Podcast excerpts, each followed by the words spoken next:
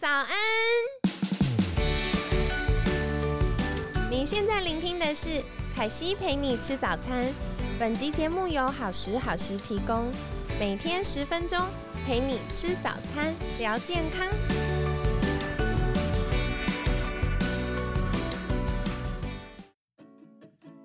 嗨，欢迎来到凯西陪你吃早餐，我是你的健康管理师凯西。今天呢，一样非常开心，邀请到凯西的好朋友身心科陈长胜医师。陈医师早安，凯西早安，各位听众朋友大家早安。哇，一早听到陈医师的声音这么有活力，就觉得哇，好充电哦。谢谢谢谢，我很衷心期望说今天的底下内容呢，也能够带给各位听众朋友一些有用的、实用的小资讯。哇，一定会的。那接下来想要请教陈医师的就是，听说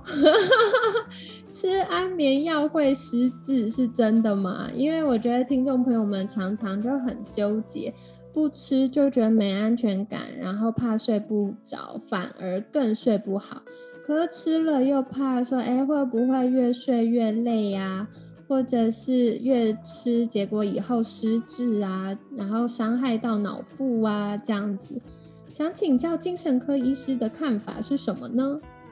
啊，大叹气，真的每每次遇到这个问题呢，就知道说这是一个很大很大的主题，然后不是三言两语能够讲完的。大部分人会对安眠药有一个既定的。信念是安眠药跟会造成失智，那其实这个陈述其实在讲的是因果性，若 A 则 B，安眠药会导致失智这样子的一个陈述。我们人类在面对世界上面各种不同的现象的时候，会尝试的找到因果性，有 A 就有 B，这个是我们人类本来大脑在设计的时候就会做的事情，所以。呃，当我们看到媒体里面会把安眠药跟失智连接在一起的时候，常常这大家就会自动把安眠药等于失智这样子的因果连在一起的。但实际上面世界上很多的事情，包含失智症，啊，那是找不到直接的因果的。我们可以找到一些风险，可以找到一些关系，但是真的要找到那个因果是很困难的。嗯，比如说好了。呃，最我们最近其实整个台湾都在烦恼那个 COVID-19 新冠肺炎这件事情嘛。嗯，那我们知道新冠肺炎其实就是 SARS-CoV-2 病毒所引起的。SARS-CoV-2 病毒它就是一个病因，所以我们知道有因就有果。但是失智症基本上它是一个多重因素所造成的，那可能跟你的遗传有关，可能跟你的生活作息有关，可能跟你的呃大脑原本的状态。比如说身心疾病有关，也可能跟你身体原本的状态，比如说中风、癫痫有关。实在是没有一个因素是单单决定失智症这件事情。所以，呃，世上很多万物找不到单纯的因果啦，是系统当中不同因素相互牵连、影响、交互而成这样子。那我们使用安眠药的话，我们看到那些安眠药可能跟失智有关的一些论文，大部分都还是。讲到关联性这件事情，以台湾来讲的话，可能就是弄一个鉴宝资料库，然后把呃有失智症的人，呃这一组人看一看，说他们呃跟没有失智症的人这一组相比的话，有哪些标签？那可能这标签就比如什么高糖尿病啊、高血压、心脏病啊，有用没用安眠药啊这些标签，然后。跑进统计软体里面跑一跑，然后就发现说，哦，好像安眠药跟失智有一个关联性，然后就这个辩论文就发表出来了这样子。但如果照我们刚才说的，失智症其实是好多不同因素来掺杂进去的话，其实那我们就可以理解到说，光是安眠药，单单只有安眠药本身，可能并不足以解释这个失智症呃发生的原因，很有可能在。使用安眠药的这一群人上面，或是长时间使用安眠药的这一群人上面，在使用安眠药之前呢，就已经有更多证证据力更高的风险因子的，包含脑中风，包含并没有被诊断出来的早期阿兹海默症，包含睡眠呼吸中止症，包含呃身心科、精神科常见的重度忧郁症，或者是严重的焦虑疾患。那这些东西都是研究上面我们知道更有可能造导致或是引起后续的失智症的这样子。所以呃，有点为安眠药叫屈啦，因为其实助眠药物 真的真的，我常常讲的就是呃科技或是产品本身是中性的，那我们想用使用它，我们知道说我们想要的东西是什么。那安眠药会有这么多的这个文献告诉我们说它的危险性，其实我们反而应该值得庆幸，那是科学告诉我们说我们可能使用这些东西的时候面临到哪些风险。那你想想看，任何产品都有风险呐，或者是甚至喝水喝的少水太多也会水中毒嘛，对不对？真的哎，觉得有时候活下去好难哦。空气有空气污染，然后水有重金属，得了。是，所以如果我们光呃使用一个东西，然后只看到它可能潜在的坏处，而忽略它带给我们的好处的话，那真的我们要活下去好困难。安眠药它的好处当然就是说，如果我真的有严重失眠的状况。我得要用助眠药物来帮我睡觉，那就享受它吧，享受它带给你的好好睡眠，享受它带给你好睡眠之后一整个白天的好生活品质吧。嗯，的确的确，而且我觉得刚刚陈医师有提到一个重点啊，就是那个因果关系到底是什么？其实啊，跟大家分享，如果长期睡眠缺乏，就睡眠剥夺。就是所谓大家失眠这个状况啦，嗯，也会增加失智哦，这是有科学研究，所以的确有的时候蛮难去知道说到底它的因果关系是什么。那另外一个就是传统的这个安眠药呢，大家都会很担心说会失智，或者是吃太多会不会有成瘾的问题，药越吃越重。不过现在新形态的药也在改进，对不对？我印象就是有一些也不完全是靠药物，有些药物它就会合成一些像 GABA 啊，或者是镁啊等等的，这个本来就可以帮助我们助眠的营养素在里面，然后提升它的效果，是不是这样子啊，陈医师？哦，OK，你讲到这个，让我想到我们台湾现在有一。种算是这几年才有的褪黑激素促进促效剂。嗯嗯嗯。褪黑激素促效剂，它其实不是褪黑激素，但是它作用的在脑袋里面的位置正好就跟褪黑激素作用的是类似的这样子，所以它是可以帮助我们调整睡眠周期。那它也不是一个速效安眠药，它的功能是重新设定生理时钟，让我们自然入睡。所以，呃，有时候一开始可能觉得说，哎，怎么好像没有效？但是吃了一阵子，譬如说一个月、两个月之后呢，发会发现，哎，我们睡眠的周期好像被矫正回来，变得比较正常了，能够在固定时间睡觉了，这样子。哇，很棒哎！所以现在慢慢有一些不同的工具可以帮助我们。哎，那下一个想要请教陈医师就是。呃，如果我还是真的对这个药物很有疑虑，然后我也觉得我失眠的状况没有真的严重到需要药物，那是不是有一些小工具是可以帮助我们睡得比较好呢？嗯，好，我是我想想看，首先第一个蹦进我脑袋的是营养均衡这件事情。哦，怎么说？其实我们人体里面摄取很多微量元素，那些都是要靠均衡饮食才能得到的。对，比如说凯西你刚才提到的镁呀、铁呀这些的，如果我们饮食不均衡的话，常常这些微呃金属元素没有被摄取，那确实会造成我们的神经系统的不稳定。嗯，比方说我我分享一个临床小故事好了。嗯，那是我在病房里面看到的一个呃八十多岁的老人家。然后他住进来，那最主要的原因就是晚上睡不着，然后晚上不但睡不着，还会就是有一些呃很多的混乱行为。那老人家已经有失智症了，所以他有一些因为失智症导致的行为障碍也是可以理解的。那我们去看他的时候呢，我们就问他他睡不着的状况是怎么样子。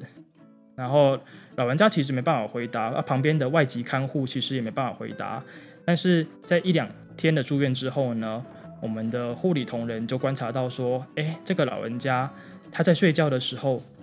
脚跟手就一直抽动，一直踢，然后这样踢一踢以后，这脚就醒过来了，这样子，那我们才发现到啊，可能是不宁腿症候群呢。嗯，了解了解。想请教，就是什么是不宁腿症候群呢？啊，对对对，OK，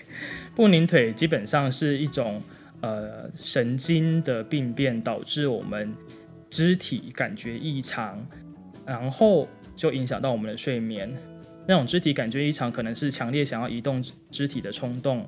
然后或者是呃在休息跟静止的时候，这种冲动会越来越加剧。或者是晚上睡觉的时候就会加剧，然后会甚至会这个感觉很强烈，晚上就睡不着觉这样子。那这种状况特别容易发生在哪一些族群呢？贫血的患者，还有孕妇。有趣哦！没想到这个跟贫血还有怀孕有关呢。是是是，所以假设你本身因为呃怀孕本身的状态可能会导致我们的那个铁剂。呃，在身体里面是比较低的，那我们适当补充铁剂，或许就能够改善孕妇或的这个不宁腿症候群这样子。嗯，了解。所以追根究底，说回来还是需要有均衡的饮食。那如果平常比较难在家自己煮，或者是吃的食物比较单一，没有办法这么多样化的话，适时的呃补充一些营养补充品。也是可以帮助我们改善这些状况的。嗯哼，是的，是的。不知道还有没有什么别的小工具可以跟大家分享呢？那我们讲到营养营养均衡这件事情，大家可能有听说，就是要地中海饮食啊，或是德叔饮食这些讯息嘛，对不对？嗯。那其中有一个我们常常会忽略的是白肉的摄取，或者是鱼肉的摄取这件事情。嗯，为什么会特别强调白肉或鱼肉呢？讲鱼讲鱼肉好了，其实我们在很多的鱼里面呢，他们是可以看到有很多的 N 三多不饱和脂肪酸。那这些脂肪酸呢，是组成大脑跟神经细胞重要不可或缺的成分，它是没办法在体内自行合成的。那从神经生理学的观点来看，如果我们这些呃不饱和脂肪酸摄取不足的时候，脑袋的细胞膜组成会受到影响，改变调节情绪的神经传导物质包含了，比如说血清素啦、多巴胺啦、正肾上腺素等等的。那这个在国内其实有很多先进的也在研究当中，所以得到的一个可以做的建议是，或许我们平常要多吃一点，呃，鲑鱼啊、青鱼啊这些，呃，富含 EPA 的鱼油。那如果你自己本身是很讨厌吃鱼的话，我们也可以考虑说用鱼油补充来做呃额外的补充这样子。了解了解，我觉得这个真的是很好的提醒诶，因为我们其实，在节目中不同的专家都会一直提醒大家多吃鱼。那可惜觉得特别我们台湾啊，得天独厚是海岛国家嘛，那周边其实也非常多的鱼类可以做选择。那呃，特别是像如果是纯净海域的深海鱼类，像鲑鱼啊、青鱼啊，或者是呃大比目鱼，就是大家所谓的扁鳕啦、鳕鱼，那这样子呢，就可以获得比较多的这个好的鱼油。那鱼油呢，omega 三就可以帮助身体抗发炎。所以像嗯前面有提到那个睡眠呼吸中止症呢。可能会让身体开始发炎，然后增加代谢症候群或者是心血管疾病的风险。那我们就可以适度的补充一些 EPA，帮助身体这样发炎。那另外，呃，DHA 呢，也是对于我们大脑的这个细胞是有帮助的。那所以大家可以尽量每周多几餐吃鱼。像凯西自己就会给我一个关卡，就是如果在家，我就可以吃我想吃的东西；但如果外出，通常外出就是要工作，不然就是呃要见朋友这样子，我就会给自己一个界限，就是如果我外出外食，那餐点是比较不可控的，我就尽量在能选择的时候，我就选择吃鱼，以确保我一周有比较多的吃鱼的机会。然后我有小小发现呢，因为嗯，我们可能每个人的代谢能力不太一样。那凯西就发现，当我呃可能连续一两周都吃很多的鱼的时候呢，我大脑的运作就会比较顺畅。比如说一句话讲到嘴巴，然后有的时候会忘记，或者是嗯我要想什么事情，我知道我。有经历过或我记得这件事，可想不起来，这种脑雾的状况就会大幅下降。那这个也跟我们的呃肝脏代谢还有阿莫尼亚的代谢是有关的。所以小小帮大家补充一下。凯西，你刚才讲到一个，就是呃鱼油这件事情，在国内的研究团队里面也有尝试着拿来做来做那个 ADHD 注意力不足过动这群患者。提升专注力的研究，当然还需要更多的证据才能够证实它是不是确实有疗效。不过这也是目前呃还蛮先驱的一个研究方向。哇，太感谢陈医师又帮我们补充了这样的资讯哦，因为嗯这个研究还在呃还需要更多的证据。对对对，还需要更多证据。不过我有发现，就是当我的学生们成人啦，他可能。呃，平常工作很忙，然后他发现他的专注力下降，然后他的思绪可能开始变没有那么清晰，或者是他的情绪起伏比较大，比较容易会有冲动，或者是呃，以前小小发生一件事情，可能笑一笑就过去，那现在同样程度的事情，他就会大爆炸或很不爽的时候，那嗯，有一些朋友们他们就会经过。呃，诊所专业的检测，还有医师的建议，开始补充足量的鱼油。他们就说，哎，那个情绪的稳定度，还有大脑思考力跟专注度就比较有提升了。所以这个是凯西在陪伴学生过程当中有观察到的，我觉得很有趣。嗯哼哼哼哼，确实有一些人会跟我们讲说，他们吃鱼油之之类的。的之后的一些生理或是心理的变化，这样子，那我们也很期待说未来有更多的研究能能够证实这些是具有疗效的这样子。嗯，太好了，我觉得也很感谢我们台湾真的是，嗯，有很多用心的医疗人员、研究人员，然后帮助我们可以找到更多从营养的角度来支持我们的健康，然后减少需要医疗用药的状况。可以在一起期待喽。那今天呢，陈医师也跟我们介绍了很多有趣的事情，包含了到底吃安眠药会不会失智呢？嗯，我很喜欢陈医师的切入点，我觉得切入点是跳脱这个问题的框架，因为问安眠药会不会失智，它的答案可能就是会或不会。但是陈医师让我们从另外一个角度来。就是思考这件事，有的时候这个因果关系呢，它就像我们小时候做作业在连连看，那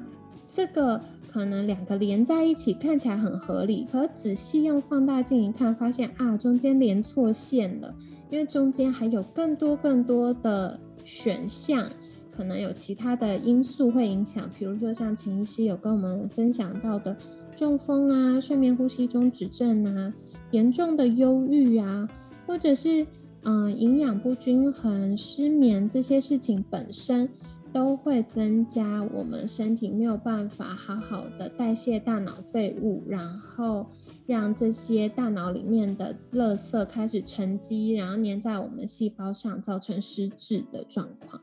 所以追根究底，最好的第一个避免失智的好方法呢，就是可以。均衡饮食，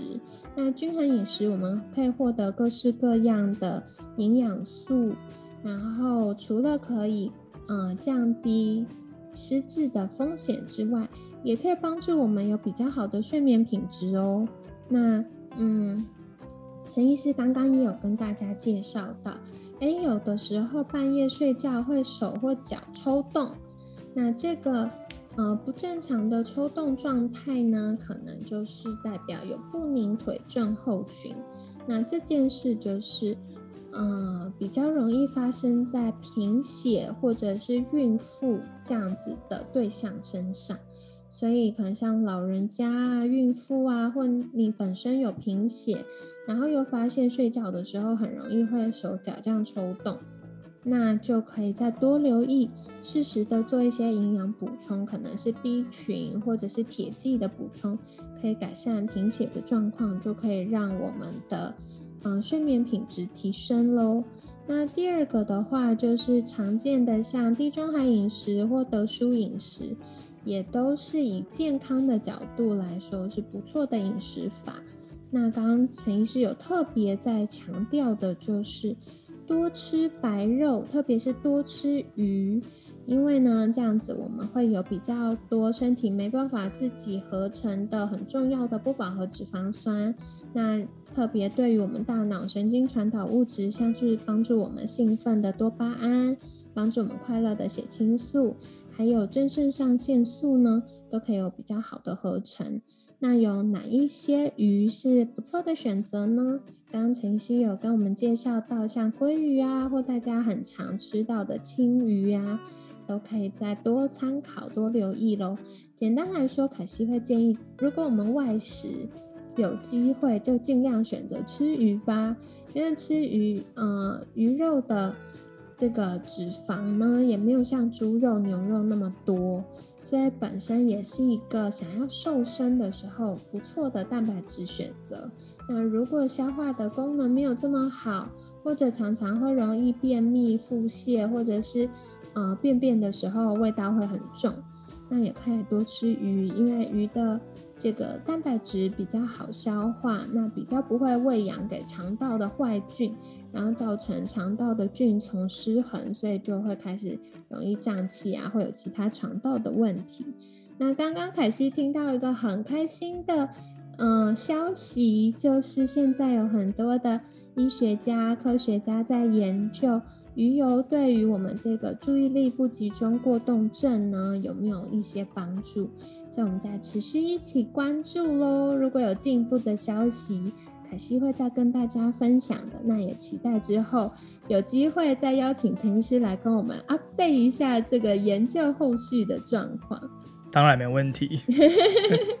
谢谢陈医师。那今天在节目尾声一样邀请您，是不是可以跟我们分享？如果听众朋友们想获得更多这个，嗯，可以帮助我们变聪明或者是睡眠品质变好的各种资讯，可以到哪里找到您呢？好的，我的脸书粉砖是身心科陈长胜医师，欢迎大家到脸书粉砖找到一些适合自己的健康资讯。好的，非常感谢陈医师今天精彩的分享，凯西会把链接放在文案区。